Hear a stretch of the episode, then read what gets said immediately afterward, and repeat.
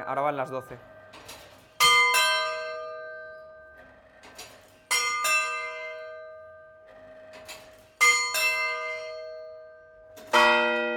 Llaman Francés Yopibayo, nací en Valencia en 1951 y cuando tenía 17 años, un día descubrí que había unos señores que tocaban campanas. Yo desde pequeño llevo observando el sonido de las campanas y el movimiento de las campanas y digamos que eso desde que soy un bebé pues me atrae, ¿no? Nuestra familia viene vinculada al mundo de la campana, es decir, como fundidores de campanas, documentalmente desde el año 1637.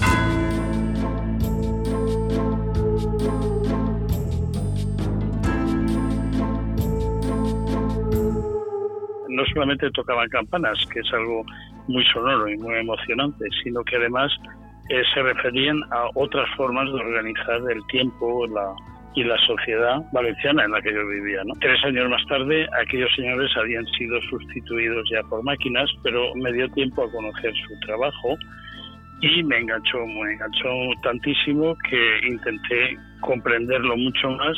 De ahí llegué a la antropología, acabé siendo antropólogo de la Generalitat Valenciana muchos años más tarde. Simplemente pues me gusta, me produce un placer auditivo, me produce, no sé, es que la cuestión es que me gusta y ello me ha llevado a aprender de forma autodidacta. Nadie ha sido mi maestro, a excepción de Francesc yo, del cual he tomado muchísimos datos, muchísimas, muchísimas pautas, vamos a decirlo así, y de ahí, junto con su inventario de campanas, que es campanes.com, pues eh, hemos ido aprendiendo todos un poquito.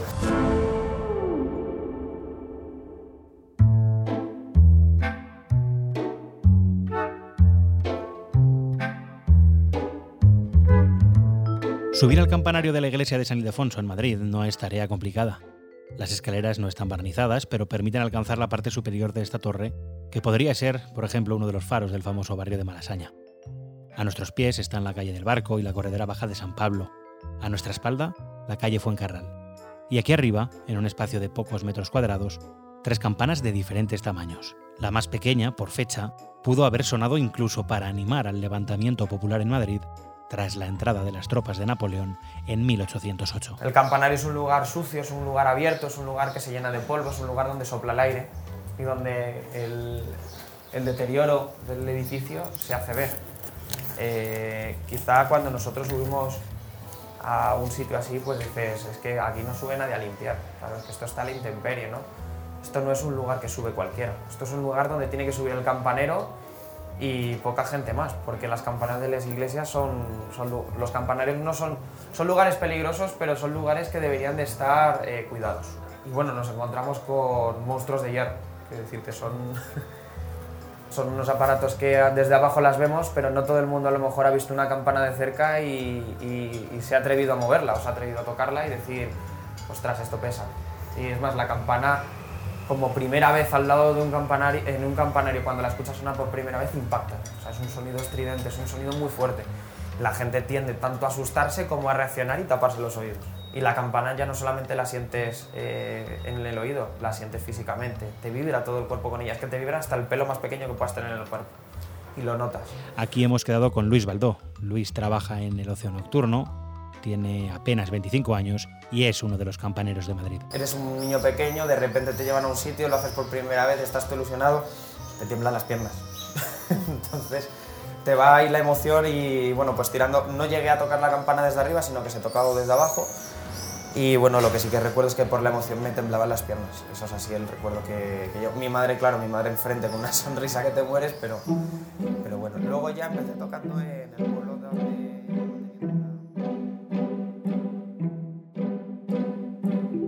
Y el campanero en la sociedad tradicional construía el tiempo de la comunidad, que marcaba el territorio, defendía a la comunidad de tormentas y de otros males y em, de alguna forma se convertía en un signo de identidad, pero un signo de identidad inconsciente. Quiero decir, la gente asociaba sus campanas a sus entierros, a sus fiestas, a sus dolores y a sus alegrías. Ya habíamos escuchado antes a Francesc Llopi Bayo, es antropólogo y campanero de la Catedral de Valencia desde hace más de 30 años. Aquellos campaneros, aquellas campaneras vivía, eh, hacían este oficio eh, lo mejor que sabían porque les pagaban por ello. ¿eh? Los, los últimos campaneros que yo conozco, hace 50 años, todavía cobraban por ello. ¿eh? Cobraban algunos en, tierra, ¿eh? les daban un terreno para labrar, o en trigo o en dinero. Formaba parte de, la vida de, un sacristán tocar las campanas, lo cual te lleva a que fuera un trabajo remunerado. Hoy en día ya, pues la voluntad nos dan la voluntad en algunos casos. Cada comunidad creaba sus necesidades. Por ejemplo, en la, en la comunidad valenciana eh, había pueblos donde se regulaba el riego del agua a través de los toques de campanas. Es la forma más eficaz, ¿no? No hay que mirar el reloj ni nada. Cuando toca la campana tú sueltas el agua o paras de soltarla. Cuidado, la famosa campana de la vela, de la Alhambra, se llama de la vela porque estaba toda la noche velando para organizar los riegos de la o los riegos de eh, la Vega de Granada. Hay pueblos de Castilla donde el toque indicaba si el ganado había que llevarlo al campo de arriba o al campo de abajo a pastar, ¿no? Es decir, no solamente eh, tocar a misa, que es la idea que tenemos. Las campanas son tanto litúrgicas como civiles. Cuando escuchamos un reloj, es un toque civil. No suenan las campanas de la iglesia porque son las 12, como comúnmente se dice. Suenan porque o es la hora, o es y cuarto, o es y media, o menos cuarto en punto, y están dándote una información. En una catedral como la de Valencia pueden suponer el 5% de los toques realizados, ¿no?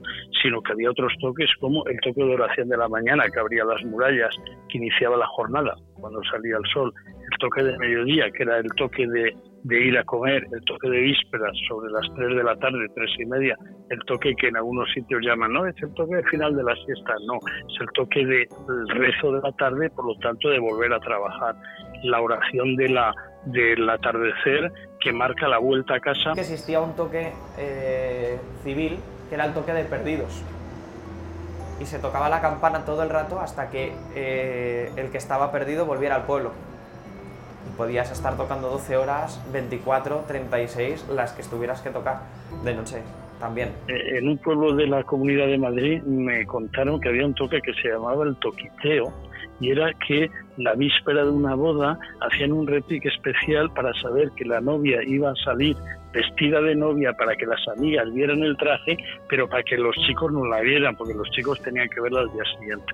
Entonces el toquiteo se llamaba así porque de alguna forma eh, las chicas cuando le tocaban la falda, pues eso que haces con los dedos para ver cómo es la, el tipo de tela, ¿no?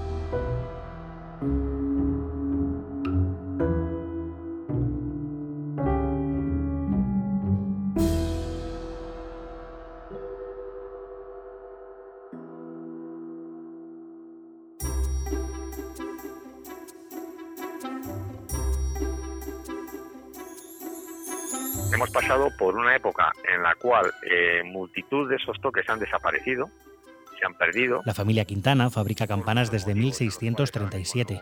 Manuel es uno de los miembros de estos históricos fundidores. Pues puede ser, o pudiera ser, pues porque se consideraban toques inútiles, que no servían para nada, o tenían una, un hálito de ser cosas de los pueblos que no iban con la modernidad, en fin, un montón de motivos hicieron que, muchos de esos toques se perdieran, es decir, que ese patrimonio desapareciera, porque es un patrimonio que no está registrado como tal, no es un patrimonio físico, sino inmaterial. ¿no? En aquel momento parecía, años 60, final de los 60, principio de los 70, que el progreso era poner motores y los campaneros fueron sustituidos por motores. Porque en toda Europa ya van mecánicas, mentira.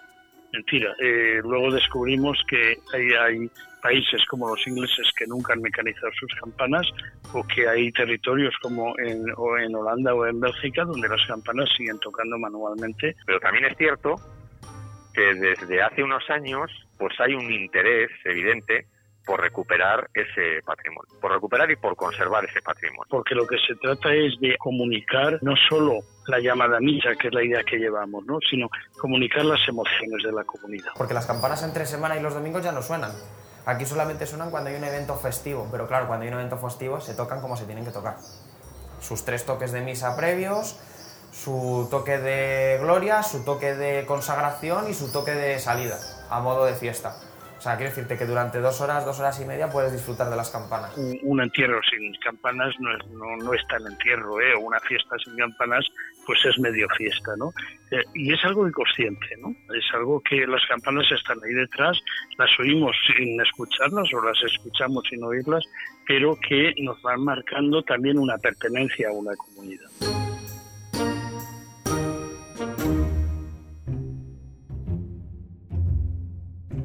No es peligroso tocar, es peligroso hacer el tonto.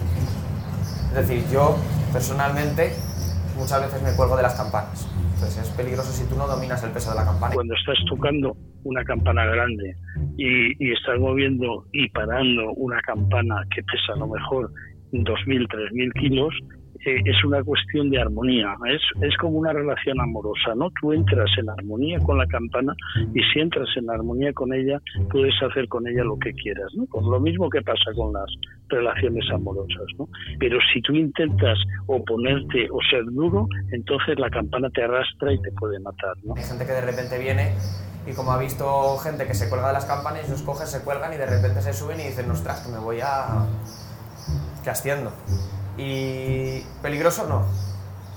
No es peligroso, siempre y cuando alguien te enseñe bien y estés mm, mm, bien atendido, siempre y cuando si hay algún accidente o lo que sea, mm, prima la salud.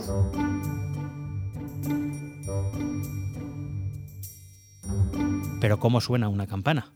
¿Qué notas tiene? Más que de distintos tipos, podríamos hablar de distintos perfiles si cogiéramos una campana imaginaria y la partiéramos por la mitad, pues lo que tendríamos sería una sección de la campana, entonces lo que tenemos son distintos perfiles. Vamos a distinguir un perfil que denominamos perfil esquilón, que es como denominaríamos al perfil típico de campana, y luego tenemos un perfil más específico que se denomina romano o románico, y en función de las proporciones que tenga esa sección entre diámetro y altura, vamos a obtener un peso de la campana y vamos a obtener una nota. Entonces, ¿cuántos tipos de campanas hay? Bueno, en principio hay tantos tipos de campanas como, como notas tengamos en, una, en un piano, por ejemplo, ¿no? Tenemos desde la nota más aguda, que sería la campana más pequeña, a la nota más grave, que sería la campana más grande. Y entre medias, pues las dos, tres, cuatro, cinco octavas que, que nosotros queramos obtener.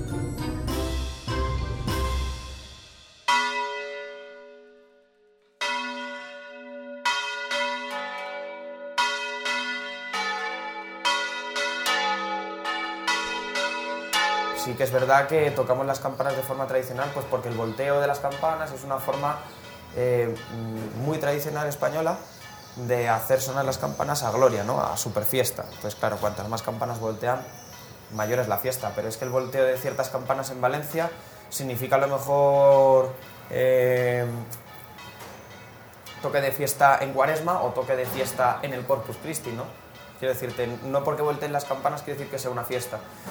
Y no porque en una iglesia se volteen las campanas quiere decir que ese toque es el tradicional.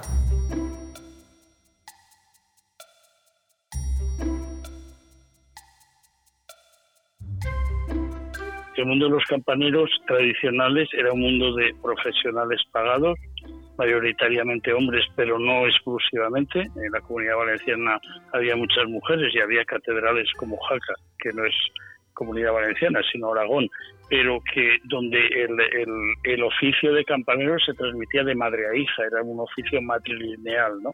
El apellido aparentemente cambiaba porque el, hombre que venía venía de fuera, pero era la madre la que transmitía a la hija el oficio de campanero. Hombre, es evidente que la fabricación de una campana es un 80% algo artesanal. No creo que, en ningún momento se pueda sustituir eh, el factor humano, ¿no? Porque al final una campana es un objeto que en realidad es un objeto único, es decir, cuando se fabrica una campana, en primer lugar porque el molde se destruye, es decir, no vamos a poder hacer dos campanas idénticamente iguales, porque el molde se destruye, aunque la plantilla sea la misma, el molde se va a destruir y por lo tanto las inscripciones, eh, la decoración, eso va a ser único, entonces eso requiere de un factor humano, o sea, las campanas no se hacen con una máquina, siempre hay una persona que las va a tener que fabricar, porque al final una campana la va a tener que decorar y la va a tener que fabricar pues una, una mano humana y no, no creo que se pueda hacer nunca mediante una máquina, ¿no?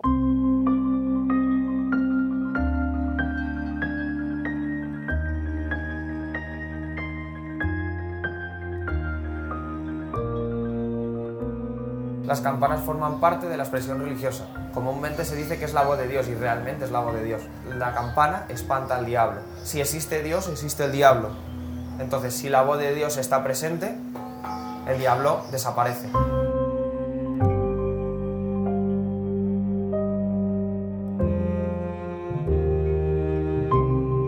¿Por qué doblan las campanas?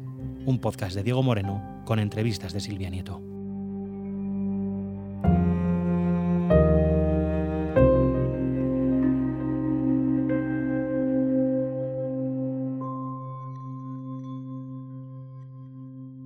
ABC Podcast